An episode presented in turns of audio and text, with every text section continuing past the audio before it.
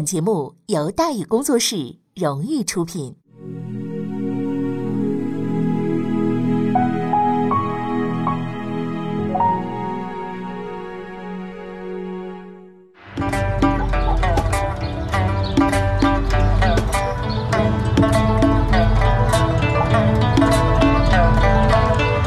说书唱戏劝人方，三条大道走中央，善恶到头终有报，人间正道是沧桑。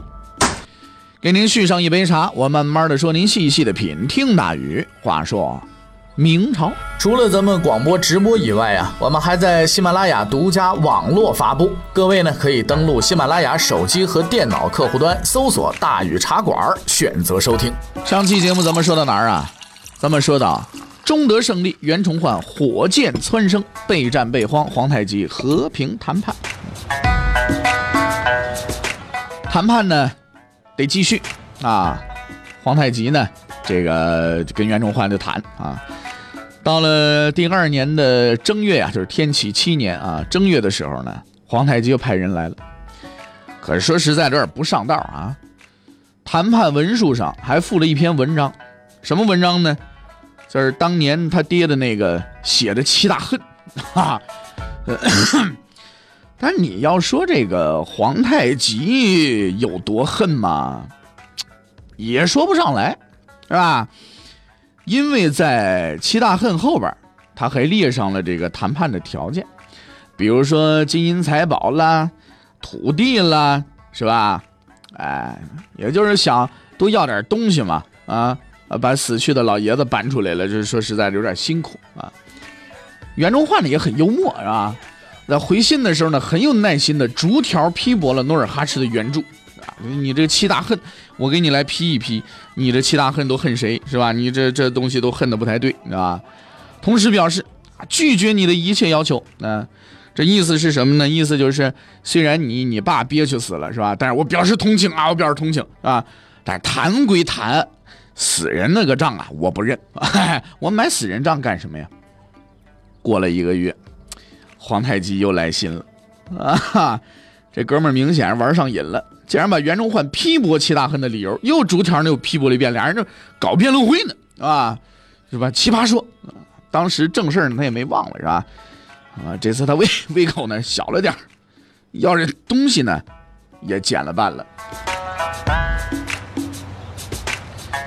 文字游戏玩一玩还是可以的，而具体工作呢，还是得干的。在这一点上，皇太极同志的表现是相当不错的。就在给袁崇焕送信的同时呢，他发动了新的进攻，目标啊，就是朝鲜。天启七年正月初八，俄敏出兵朝鲜，这个朝鲜军队的表现相当的稳定啊，没有裁判的黑哨，他们什么也赢不了啊。依然是一如既往的不经打。一个月以后，平壤实现了。哈哈，再过一个月，朝鲜国王签了结盟书了，表示愿意服从后金。朝鲜失陷，那明朝当然不高兴了。但是不高兴呢，也没办法。今日不同往时，家里比较困难啊，实在是没法拉兄弟一把了。你失陷了，实实现现就陷了吧，是不是？你给裁判塞黄金了，你没给我塞金条，对不对？我该我该怎么样还是怎么样啊？是不是？哎，一边谈判一边干这种事儿，说实在有点过分了啊。所以呢，在这个来往的文书当中呢，袁崇焕愤怒地谴责了对方的行径啊！我上国际华联，我我我我要我要我我要这个这个是吧？申诉啊，申诉不及时啊，没成功，你知道吧？这。就痛斥皇太极没有谈判的诚意，话这么说，袁崇焕呢也没闲着，他也忙，忙干嘛？忙砌砖头，对不对？自打宁远之战结束之后啊，那就开始修城墙了，打坏了的重砌，没坏的加固，他还把几万民工啊直接拉到锦州去了，抢工期抓进度，短短几个月，锦州再度成为坚城。此外呢？他还重新占领了之前放弃的大凌河呀、前屯呐、中后所、中右所，修筑堡垒，全面恢复关宁防线。哎，光修城墙啊也不够，为把皇太极彻底恶心死，啊，大量的召集农民啊，只要来人了就分地，一分钱都不要，白送，是吧？哎，大规模屯田，积累军粮，啊，一边谈判一边干这种事儿，啊，这个也太过分了，是吧？这个，所以在来往的文书当中呢，皇太极愤怒地谴责了对方的行径，干什么？不是谈判吗？修什么城墙啊？啊，谈判太没有诚意了。俩人反正就是在这书信往来，这在这嘴炮是吧？到了天启七年五月份，老爷子身后事办完了，朝鲜打起来了，锦州也修起来了，防线都恢复了，屯田也屯差不多了，双方都寻思，破这事儿咱们都干差不多了，来吧，那么开干吧，哎。天启七年五月六日，皇太极率六万大军自沈阳出发，进攻锦州，宁锦大战就此揭开序幕。此时出战并非皇太极的本意啊，老爷子才挂了几个月，是吧？这家里边分家、财产分割、追悼会刚弄完，朝鲜那边又干了一仗，说实在不是进攻的好时候，但是没办法，不打不行了。为什么不打不行？家里边闹饥荒了，哎，天启七年，辽东受了天灾，袁崇焕和皇太极都遭了灾，缺粮食啊。为解决粮食问题呢，袁崇焕决定去关内调粮，补充军需啊。地方大就有这个好处，是吧？东边日头，西边雨，对不对？你哪边呢？这可以拆东墙补西墙的来，是吧？哎，备荒嘛。那为解决粮食问题，皇太极决定，那我怎么办呢？我这没有关内调粮啊，我地方小啊。是吧？一片云彩把我盖住了，哗啦哗啦下雨，完了之后我全涝了，怎么办？我上关内抢呗，补充军需嘛。没办法，吃不上饭，他没处调粮去，眼看着要闹事，那与其闹腾，我不如闹你们，对不对？索性就带他们赶紧，咱们去抢吧。对于皇太极的这个打算呢，袁崇焕是有思想准备的，所以他擦亮了大炮，备齐了炮弹，静静的等待后金抢粮队的到来。宁远之战之后啊，袁崇焕咱们也说了，顺风顺水官儿也升了，权也大了，声势如日中天，威信很高。属属下呢，说实在的啊，也十分的服气啊。但是不服的人有没有呢？也有。不服的人谁啊？满贵。其实满贵和袁崇焕这个关系还不错。之所以他不服呢，是因为另外一个人，就是这个赵帅教。在宁远之战的时候呢，赵帅教啊驻守前屯，打的最激烈的时候，满贵感觉呃这事儿完了，我撑不住了，就派人给赵帅教传令，让他赶紧派人增援。可是老赵不去，因为你吃不消，我也吃不消，一共手头上就这么仨瓜俩枣的人，对不对？你那个兵这比我还多，你让我去增援，谁增援谁呀？对吧？所以咱们？不去。哎，我是的 当时情况危急啊，满贵倒也没计较。仗打完了，哎，想起这茬来了，回头要跟那个赵帅教算账。于是呢，袁崇焕大老板就出来了嘛。他现在那辽东巡抚嘛，那遇到这种事情，自然得和和稀泥嘛，对吧？但是他万没想到，这把稀泥非但没和成，还把自己给和进去了。因为满贵啊，根本不买账，啊，非但不肯了事，还把袁崇焕拉下水了，说他拉偏架。你这事你一碗水得端平，对不对？原因在哪儿呢？在宁远之战之前呢，满贵是宁远总兵，袁崇焕是宁前道，满贵的级别啊比袁崇焕高，但是根据以文治武的惯例，袁崇焕的地位要略高于满贵。战后呢，满贵升的右都督，袁崇焕呢升的兵部侍郎兼辽东巡抚，按级别算，袁崇焕依然不如满贵，单论地位，他可要高了。这玩意儿就麻烦了。你要知道，满贵光打仗就打了二三十年呢，砍人头攒钱，一个五十两，就这么攒的时候，袁举人还考进士呢，而且的级别一直比袁崇焕高。现在又是一品武官，你袁崇焕三品文官，我服从你管理不就不错了？你跟人瞎搅什么呀？再加外加满贵又是个蒙古人，这个为人呢比较直爽，毫不虚伪，说打操家就上。至于袁崇焕，他是吧？咱们也介绍过。你到本部院是个书生，本部院却是个将手，啊！于是来来往往的火花四射。袁崇焕随即表示：“满贵才堪大用，希望朝廷加以重用。哎，随便怎么用，反正别在我这用就行了。走吧。”满贵这边呢，气的又不行，又干不过袁崇焕，因为巡抚有实权嘛，就告到袁崇焕上司、新任辽东都使王之臣那里。王之臣呢，也是一个文官。所以呢，也和稀泥。哎呀，这个满贵是个人才嘛，你们都消停点吧。啊，大伙儿一起努力，都在关外为国效力嘛。嗯，按说呢，这和稀泥和到这差不多了吧，对吧？但是王都师呢，似乎不甘寂寞，顺道呢训了袁崇焕几句。这个不要这样处理这个和和同事之间的关系啊！训了几句，一训呢，袁崇焕这边也火了。当即上书表示不行了，我呀，我累，我累，我不干，我我退休，我退休。王都师一听，干什么？叫板是吧？啊，火冒三丈也上了奏书，说我我我也退了，我我不干了啊！这帮人管不了，不干。这事儿闹大了，对吧？都上书了呢，这事儿就闹到皇上那儿去了。那到朝廷了呢？朝朝廷亲自出马嘛？亲自出马干什么呢？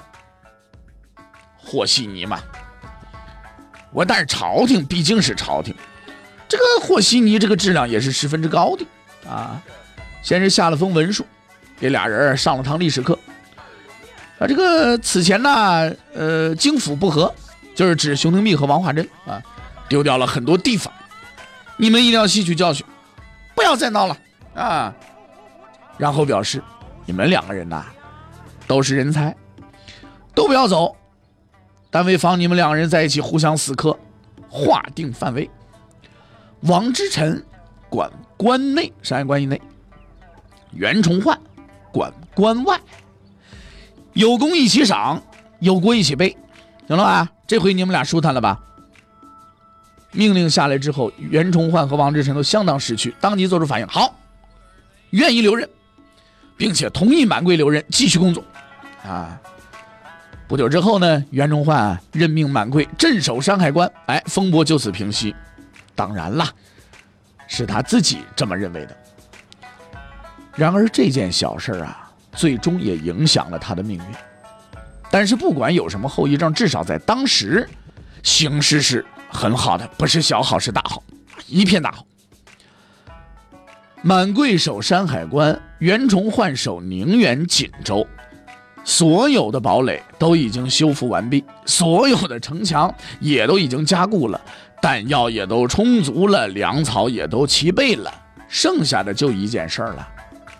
我家大门常打开，欢迎你来这里，哈，张开怀抱，等待着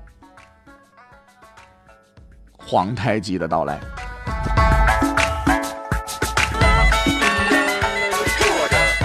五月十一，皇太极来了，有怀抱是吧？哎呀，破我来了！哎，皇太极一猛子就扎怀抱里去了。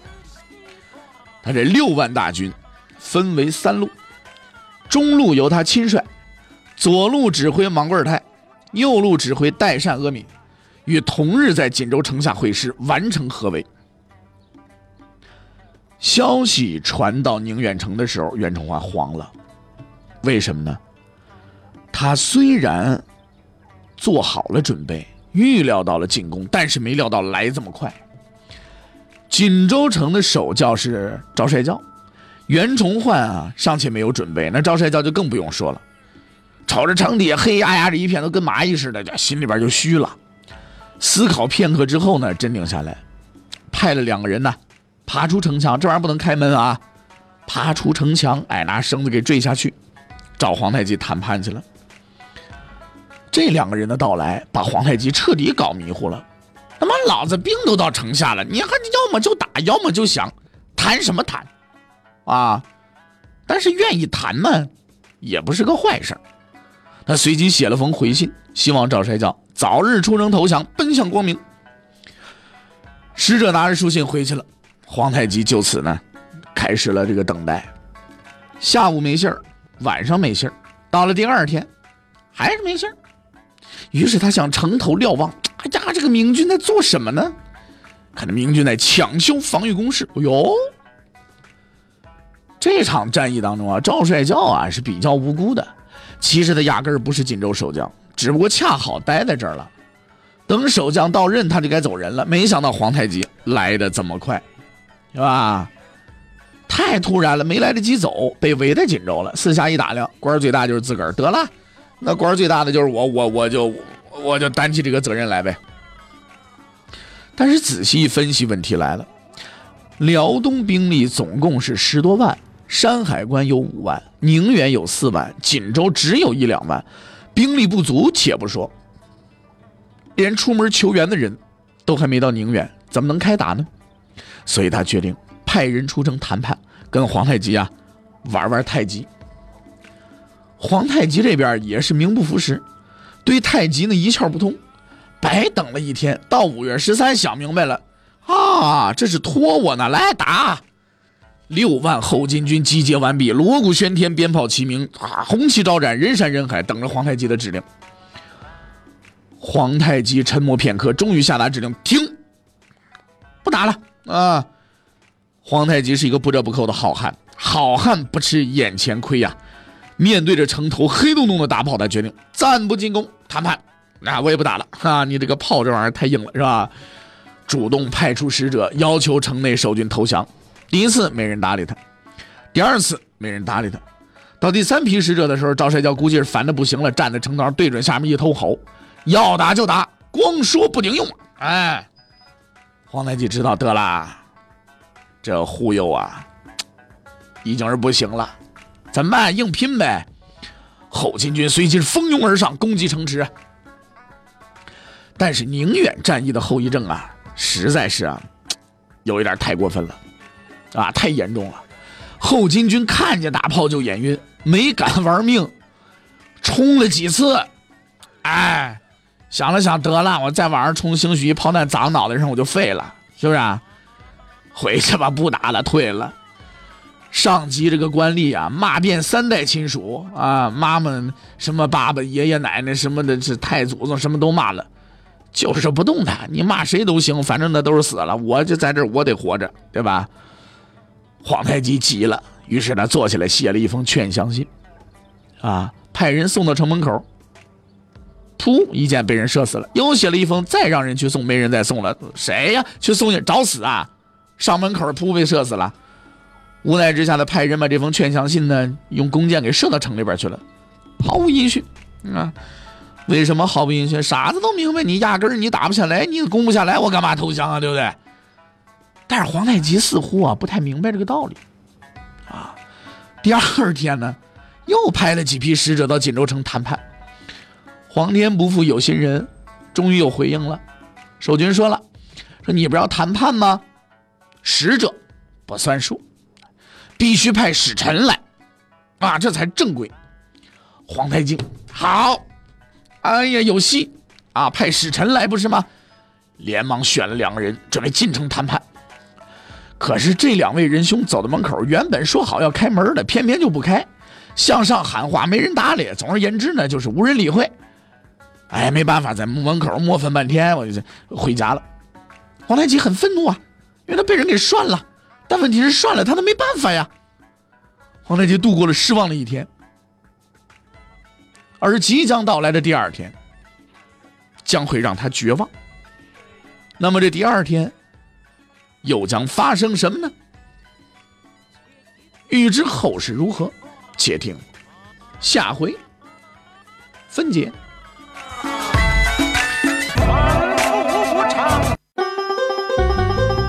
各位。你想跟大禹交流吗？你想跟大禹辩论吗？你想给大禹指出错误吗？来微信吧，微信搜索订阅号“大禹茶馆”，哎，就能实现了。记住啊，禹是宇宙的宇。